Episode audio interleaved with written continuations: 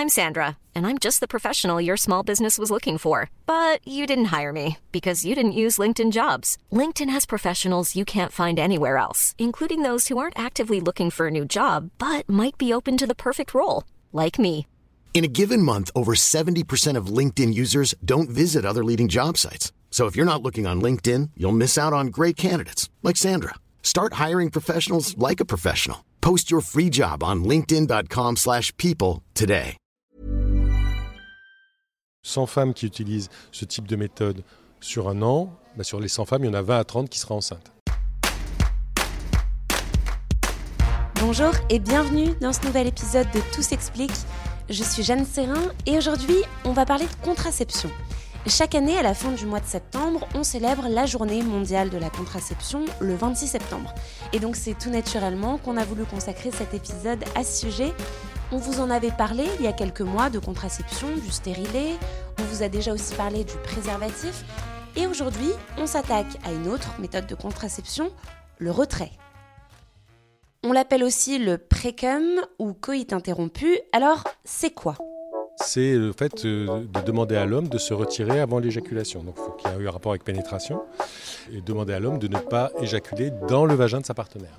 Philippe Fauché est gynécologue et c'est lui qu'on va retrouver dans cet épisode pour déchiffrer toutes les zones d'ombre de cette méthode de contraception.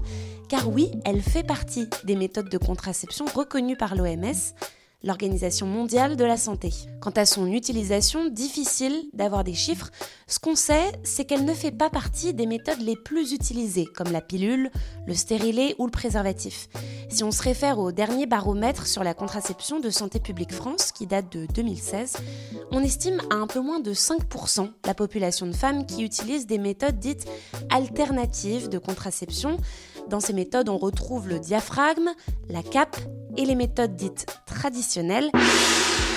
Il y a la symptothermie, la méthode des températures et le retrait. Alors on fera peut-être un épisode consacré à toutes ces méthodes traditionnelles parce qu'il y a beaucoup à dire. Mais là, ce qui nous intéresse, c'est la dernière, celle du retrait. Et donc, vous le comprenez, c'est difficile aujourd'hui de savoir à quel point cette méthode est utilisée ou non dans ces 5%. Mais bon, on sait qu'elle existe et qu'elle est souvent stigmatisée. Oui, parce qu'on entend souvent qu'elle n'est pas efficace, qu'elle ne protège pas d'une grossesse. Et pourtant, elle reste une méthode accessible, gratuite, simple d'utilisation et donc intéressante pour beaucoup de femmes. Alors on va faire le point sur cette méthode avec le gynécologue Philippe Fauché qu'on a retrouvé à Paris. Je m'appelle Philippe Fauché, je suis gynécologue obstétricien, je travaille à Paris et je suis en même temps euh, cofondateur et vice-président de l'association Revo, qui est une association qui facilite l'accès à l'avortement en dehors des hôpitaux. Une première question d'abord, quand on parle de contraception, on parle de quoi? Est-ce qu'on peut donner une définition simple de ce que c'est la contraception?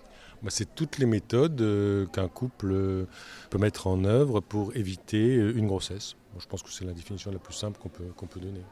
Et est-ce qu'aujourd'hui, la méthode du retrait, elle est considérée comme une méthode de contraception officiellement dans le discours médical? Ah oui, tout à fait. C'est une méthode de contraception. elle est prise en compte dans les méthodes de contraception comme faisant partie des méthodes dites naturelles, comme la méthode des températures, la méthode du calcul, etc. Et comment elle fonctionne, du coup, cette méthode du retrait, si on veut l'expliquer aussi euh, simplement? Eh bien, c'est la méthode du retrait, c'est le fait euh, de demander à l'homme de se retirer avant l'éjaculation. Donc, il faut qu'il y ait eu un rapport avec pénétration et demander à l'homme de ne pas éjaculer dans le vagin de sa partenaire. Ce qui permet de. Ce qui permettrait euh, d'éviter donc la présence de spermatozoïdes au niveau des voies génitales féminines et donc euh, bah, la fécondation d'un ovule et la création d'un embryon, etc. Théoriquement, s'il n'y a pas de sperme, euh, il ne peut pas y avoir de fécondation. Le gros problème de la méthode du retrait, c'est que euh, d'abord, il y a des hommes qui n'arrivent pas à se retirer suffisamment avant l'éjaculation, donc qui éjaculent un tout petit peu, qui se retirent, mais il y a quand même un petit peu de spermatozoïdes qui sont présents dans les voies génitales. Et puis surtout, le gros problème de la méthode du retrait, c'est qu'il peut y avoir des spermatozoïdes dans ce qu'on appelle le liquide pré-séminal, pré-spermatique. C'est-à-dire que l'éjaculation, euh, c'est un mélange de spermatozoïdes, mais de liquide séminal, c'est-à-dire c'est du liquide euh, qui est produit par la prostate et qui est euh, emmagasiné dans les vésicules séminales, qui sont deux petits réservoirs qui sont à côté de la prostate, et qui au moment de l'éjaculation, quand l'homme jouit, vont se contracter et ça va faire sortir du, du pénis en fait un liquide qui contient et des sécrétions prostatiques et ces fameux spermatozoïdes. Sauf que ce liquide, il peut être émis avant l'éjaculation, c'est-à-dire qu'au moment du rapport, il peut y avoir un petit peu de ce liquide qui sort du pénis et qui peut être dans les voies génitales. Et dans ce fameux liquide, il peut y avoir quelques spermatozoïdes. Donc c'est pour ça qu'il y a des femmes qui peuvent se retrouver enceintes alors que l'homme a dit ben non, je me suis retiré, il n'y a pas de problème. J'ai ensuite voulu demander à Philippe Fauché s'il était souvent confronté à des patientes dans son cabinet qui utilisent cette méthode du retrait. Il y a deux situations. Moi, j'ai des femmes, j'ai deux catégories de patientes, des femmes qui viennent me voir parce qu'elles sont enceintes et, qu'elles veulent avorter, et puis des femmes qui viennent me voir pour une demande de contraception. Donc quand elles sont enceintes et qu'elles veulent avorter, donc elles sont face à une grossesse a priori non prévue, des fois c'est des grossesses prévues, hein. mais la majorité des cas c'est des grossesses non prévues, je leur demande qu'est-ce qu'elles ont utilisé comme méthode de contraception, et euh, certaines me répondent le retrait. Donc moi je note le retrait, je n'ai pas formulé un jugement là-dessus, euh, donc je ne fais pas plus de commentaires là-dessus, sauf après quand il s'agit de parler des méthodes de contraception supplémentaires. Euh, si la, femme me demande, ben, on va discuter de la contraception, on, passe en revue les différentes méthodes. Je leur dis à cette occasion qu'il y a des méthodes qui sont considérées comme très efficaces et d'autres qui sont considérées comme moyennement efficaces et d'autres qui sont peu efficaces.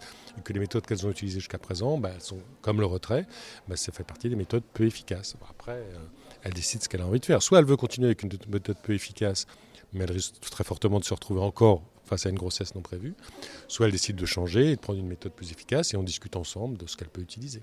Oui, en termes de chiffres justement, est-ce qu'on connaît l'efficacité euh, de la méthode du retrait? On les classe dans les, donc, dans les méthodes dites peu efficaces, c'est-à-dire où il y a à peu près 20 à 30% de grossesse pour 100 femmes. C'est-à-dire que 100 femmes qui utilisent ce type de méthode sur un an, bah, sur les 100 femmes, il y en a 20 à 30 qui seraient enceintes. Et on classe dans, dans ces méthodes dites peu efficaces la méthode du retrait. Sur cette question de l'efficacité, on voit des informations assez différentes circuler. Philippe Fauché nous parle de 80 à 70% d'efficacité environ. Ça, c'est ce qui correspond à l'efficacité observée en pratique. Si on se réfère au tableau des contraceptifs du site gouvernemental questionsexualité.fr, on retrouve ce chiffre sur l'efficacité en pratique, mais on trouve aussi un autre chiffre sur l'efficacité théorique. Et là, la méthode du retrait fait partie des méthodes les plus efficaces. Alors pour comprendre cette différence, j'ai appelé Sacha Kaline. Elle est référente contraception au planning familial. Dans une utilisation optimale, comme pour tous les autres moyens de contraception, bah, il y a moins de grossesses qui surviennent et dans une utilisation courante, il y en a plus. En reprenant les standards de l'OMS, de l'Organisation mondiale euh, de la santé sur les méthodes contraceptives, on se rend compte que c'est une méthode de contraception qui est parmi les méthodes dites efficaces. Euh, c'est-à-dire qu'il y a environ quatre grossesses qui surviennent dans l'année qui suivent euh, l'utilisation, quatre grossesses sur 100 qui peuvent survenir dans l'année qui suit l'utilisation, ce qui est un taux assez bas relativement à d'autres euh, méthodes de contraception et surtout relativement à l'absence de méthodes de contraception, où là, pour le coup, on est à 87 grossesses qui surviennent dans, dans l'année qui suit. Et alors justement, pour réduire, donc on l'a dit, cette différence entre euh, l'efficacité pratique, l'efficacité théorique, il faut bien utiliser cette méthode du retrait. Est-ce que vous pouvez me dire comment on, on, optimise les chances en utilisant cette méthode du retrait de ne pas avoir une grossesse euh, qui survient? C'est la communication, être à l'aise pour pouvoir parler de son corps, de sa capacité ou pas à retenir une, une, éjaculation, de commencer aussi pour, euh, pour la partenaire que, de, bah, que le, rapport se passe sans cette éjaculation euh, à l'intérieur du vagin. Voilà, c'est de pouvoir en fait communiquer autour des pratiques sexuelles et de la pratique sexuelle, là en l'occurrence qui serait à risque de grossesse, qui permet de justement euh, bah, faire que il y ait une meilleure maîtrise euh, de cette méthode parce que l'enjeu de la méthode du, retrait, c'est euh, la question du contrôle.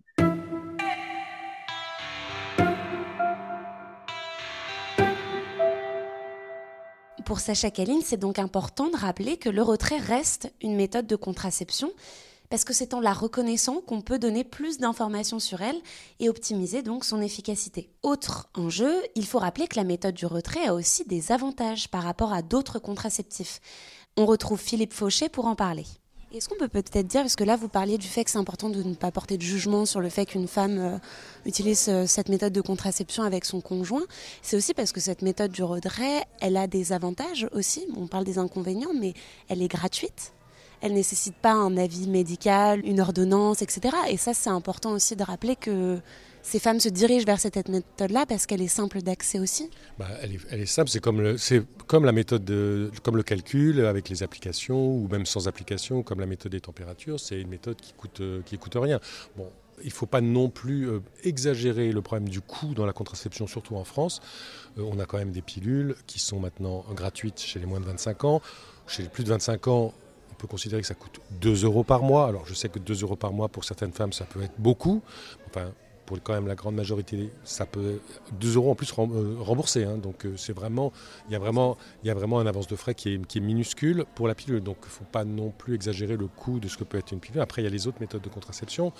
Dispositif intra-utérin, on est plutôt sur du plus cher, sur du 30, 30 euros mais remboursé. L'implant, euh, c'est plus de 100 euros, ou certains dispositifs intra-utérins hormonaux, c'est plus de 100 euros, mais là aussi, il y a un remboursement Sécu. Donc il y a quand même une prise en charge par la Sécu. il y a des femmes, toutes les femmes n'ont pas la Sécu. Il peut y avoir un manque d'informations sur la gratuité de la contraception, sur le fait d'aller euh, soit dans un centre de planification familiale, un centre de santé sexuelle, soit euh, de, pouvoir obtenir d'un médecin une ordonnance avec écrit, euh, avec juste l'âge de la patiente. Elle aura aucun frais à payer chez le pharmacien. Mais il y a des jeunes qui ne savent pas ça, qui ont un peu peur des coûts. Donc il ne faut pas exagérer le problème du coût, je pense. Et en se disant, bah non, c'est super le retrait parce que ça coûte pas cher. Les autres méthodes ne coûtent pas cher non plus. J'aimerais qu'on parle de, la protection contre les maladies sexuellement transmissibles, les infections sexuellement transmissibles. Est-ce que ça, ça vous semble un enjeu important aussi quand on parle de méthodes de contraception De rappeler que, que ça soit un stérilet, que ça soit euh, euh, une pilule, que ça soit la méthode du retrait, aujourd'hui, il n'y a que le préservatif qui protège des maladies sexuellement transmissibles, des infections sexuellement transmissibles. Et que peut-être que mettre en avant cette méthode du retrait, on occulte aussi le risque d'infection et de maladies sexuellement transmissibles? Alors, dans toute méthode de contraception, il n'y a que le préservatif qui assure à la fois une, contraception et à la fois une, prévention des IST. C'est le seul. Un préservatif masculin ou féminin, hein, d'ailleurs. Effectivement, c'est un message qu'on donne à chaque fois. C'est-à-dire qu'on dit oui, il y a cette méthode de contraception, mais vous savez qu'il y a aussi le risque d'IST. Alors, il faut aussi faire une information sur les IST, où se situe la femme au niveau de son risque d'IST. Si c'est une femme qui a un seul, un seul partenaire, qui a déjà fait un test pour les IST, voilà, le risque, on peut considérer qu'il est très faible. Maintenant, si c'est une femme qui a plusieurs partenaires, qui change de partenaire, il faut vraiment leur informer aussi sur le dépistage. Il y a la prévention euh, des IST, mais il y a aussi le dépistage des IST qui est quelque chose de très important. Rappelons que, hommes comme femmes, les règles en matière de prévention et de dépistage sont les mêmes. Tout le monde peut être porteur d'une IST. Alors, il est recommandé de réaliser un dépistage des IST avant d'arrêter le préservatif avec un nouveau partenaire, après un rapport non protégé si des signes gênants dans votre confort intime et sexuel apparaissent, et si votre partenaire ou ex-partenaire est porteur d'une IST. Avant de conclure, il est important de rappeler qu'une contraception n'est pas définitive. Comme elle repose sur nos besoins, c'est naturel qu'elle évolue puisque nos attentes, elles aussi, évoluent en fonction de ce qui nous semble le plus important pour soi à un moment donné. Une contraception sans hormones, par exemple, ou une contraception à laquelle on ne veut pas penser, ça peut aussi évoluer en fonction de sa vie sexuelle et avec qui on la partage, si on a un partenaire régulier unique ou si au contraire on explore sa sexualité avec des partenaires différents. Tout ça, rappelle Sacha Kaline du planning familial, ce sont des facteurs importants à prendre en compte aussi quand on choisit la méthode du retrait. Ce qu'on a l'habitude de dire, c'est que la meilleure contraception, c'est celle qu'on choisit. On peut la choisir en fonction de son degré d'efficacité, mais on peut aussi la choisir pour d'autres raisons, par exemple par rapport à son, à son coût, par rapport au fait que si on a un accompagnement médical qui est nécessaire ou pas, des hormones ou pas, enfin, plein de choses qui vont nous faire choisir ou pas la méthode de contraception. Et là, c'est sûr que la méthode euh, du retrait, elle implique une confiance, euh, d'une maîtrise des partenaires euh, masculins sur leur capacité à à retenir en effet l'éjaculation et que ça, ça peut être à la fois quelque chose qui motive parce que bah, justement, il y a, de la, il y a une, une confiance suffisante et en même temps, s'il n'y a pas cette confiance, c'est important de l'entendre et, euh, et que du coup, euh, par exemple, euh, du côté des partenaires masculins, de recourir au préservatif quand c'est à l'invitation de leur partenaire féminine, si en fait c'est ça qui met plus à l'aise que la méthode du retrait. Est-ce que au niveau de, la satisfaction sexuelle, c'est une méthode qui, est satisfaisante et pour la femme et pour l'homme? Voilà, ça, doit dépendre des couples. Hein. Il y a peut-être des, que ce soit au niveau de la femme ou au niveau de l'homme, le fait d'utiliser cette méthode qui peut être moins euh, satisfaisant sur le plan de, l'orgasme, du plaisir, etc. Ça, limite peut-être un petit peu les choses, euh, que l'homme doive se retirer avant l'éjaculation, qui n'est pas voilà, un rapport, comme on dit, complet. Hein.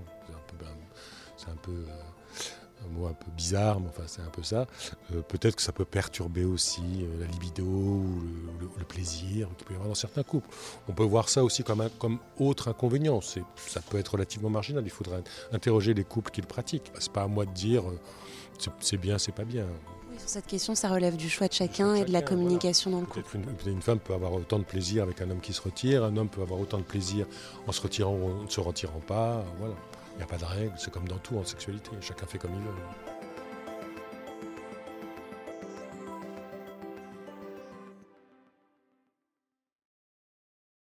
Il n'y a pas de règle, chacun fait comme il veut. Je rajouterais que l'important, en fait, c'est d'être informé. Et on espère que cet épisode a pu répondre à vos questions sur le retrait. Si vous en avez d'autres, que ce soit sur cette méthode ou sur une méthode de contraception différente, n'hésitez pas à nous écrire à l'adresse audio 20 minutes.fr. On vous répondra dans un prochain épisode de Tout s'explique. Merci de nous avoir écoutés. Si cet épisode vous a plu, n'hésitez pas à en parler autour de vous, à le partager et surtout à vous abonner sur votre plateforme ou appli d'écoute préférée pour ne manquer aucun prochain épisode. À très vite et d'ici la bonne écoute des podcasts de 20 minutes. Okay, I have two new obsessions that I need to share with you. Impress No Glue Press On Manis and Impress Press On Falsies Lashes. Trust me, these are getting ready game changers. Both require no glue, so there is no damage to your natural nails and lashes, no mess, and no annoying dry times. Just one step and you're done. Boom instant glam. Visit impressbeauty.com slash presson and use code PRESSON25 at checkout for 25% off Impress manicure and press-on falsies.